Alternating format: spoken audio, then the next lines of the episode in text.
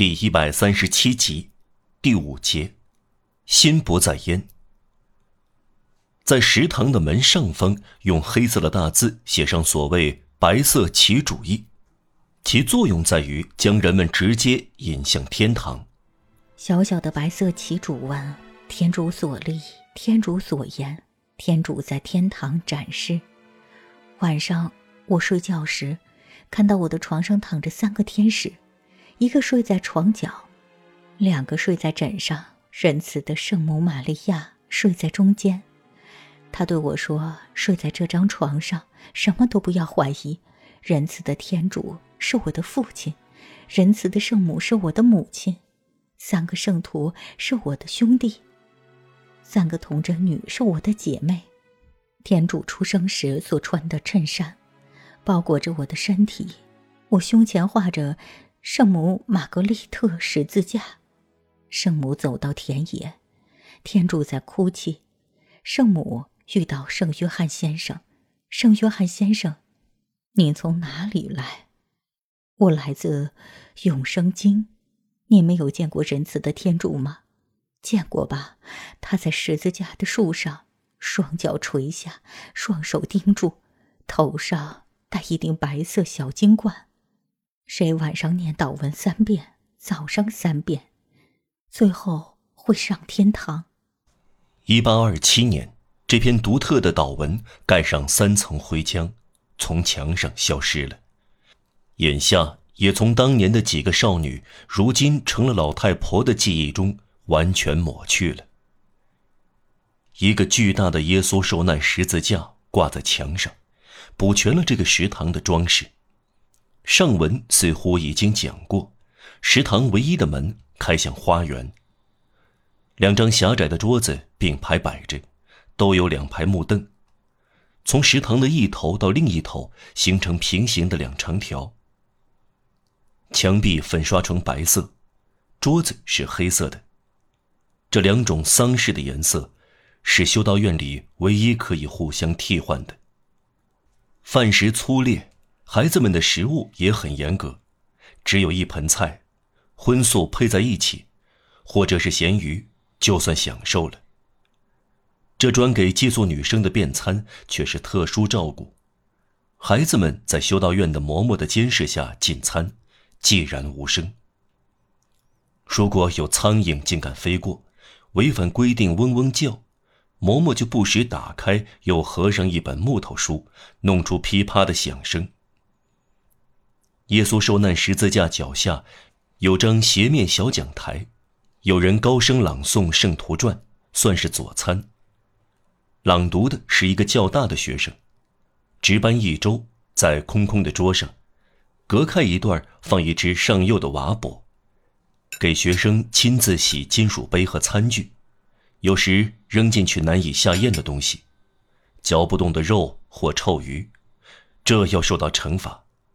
学生把这些瓦钵叫做圆形水池。打破沉默的孩子要用舌头画十字，画在哪里？画在地上。他去舔石板、灰尘，这一切快乐的终止，负责惩罚这些犯有窃窃私议罪的可怜的小玫瑰枝。在修道院里，有一本书是孤本，禁止阅读。这是圣伯瓦努的教规，肉眼不该探索的奥秘。我派教规或我派体制不得外传。一天，寄宿女生偷到这本书，贪婪的阅读起来，因担心发现不时中断，匆匆又合上书。他们冒了很大的危险，只得到微不足道的乐趣。关于男孩子犯罪的几页不好理解。却是他们最感兴趣的。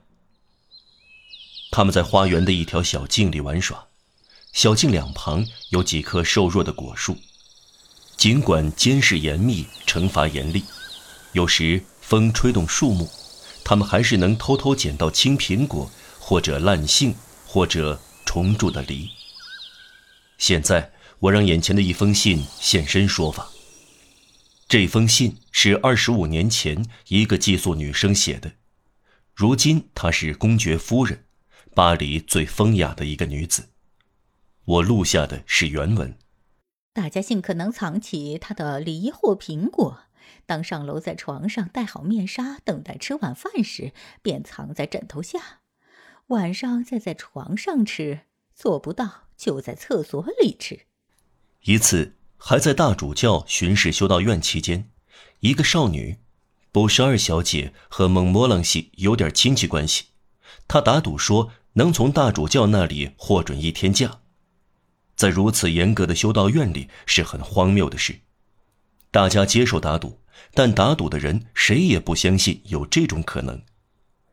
这一时刻到来了，正当大主教经过寄宿女生前面时，布什二小姐令她的女伴们惊诧莫名，走出队列说道：“大人，请一天假。”布什二小姐脸庞姣好，身材高大，粉红的小脸蛋儿世上无双。德盖朗先生微笑着说。怎么，我亲爱的孩子，请一天假，不如三天吧。我准你三天。大主教说话了，院长无可奈何。修道院里一片愤慨，但对寄宿女生来说是快乐，效果可想而知。这座粗俗不堪的修道院并非壁垒森严，外界的情感生活、惨剧，甚至浪漫故事也不是进不来。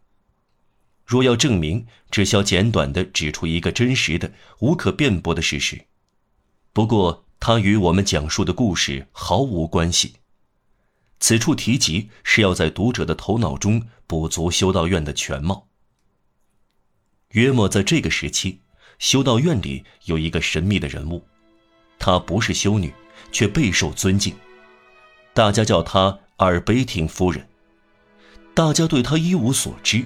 只知他疯了，外界以为他已去世，据说其中有隐情，为了一件重大的婚姻而做出必要的财产安排。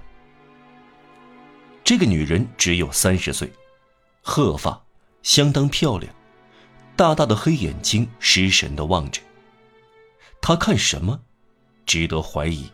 与其说她在走路，还不如说是在滑行。她从来不说话。说不准他在呼吸。他的鼻翅绷紧，脸色苍白的，仿佛刚咽了气。碰到他的手，像碰到冰雪一样。他有一种幽灵似的奇特风韵。他所到之处，令人感到寒冷。一天，一个修女看到他经过，对另一个修女说：“他像死人一样。”另一个回答：“可能是吧。”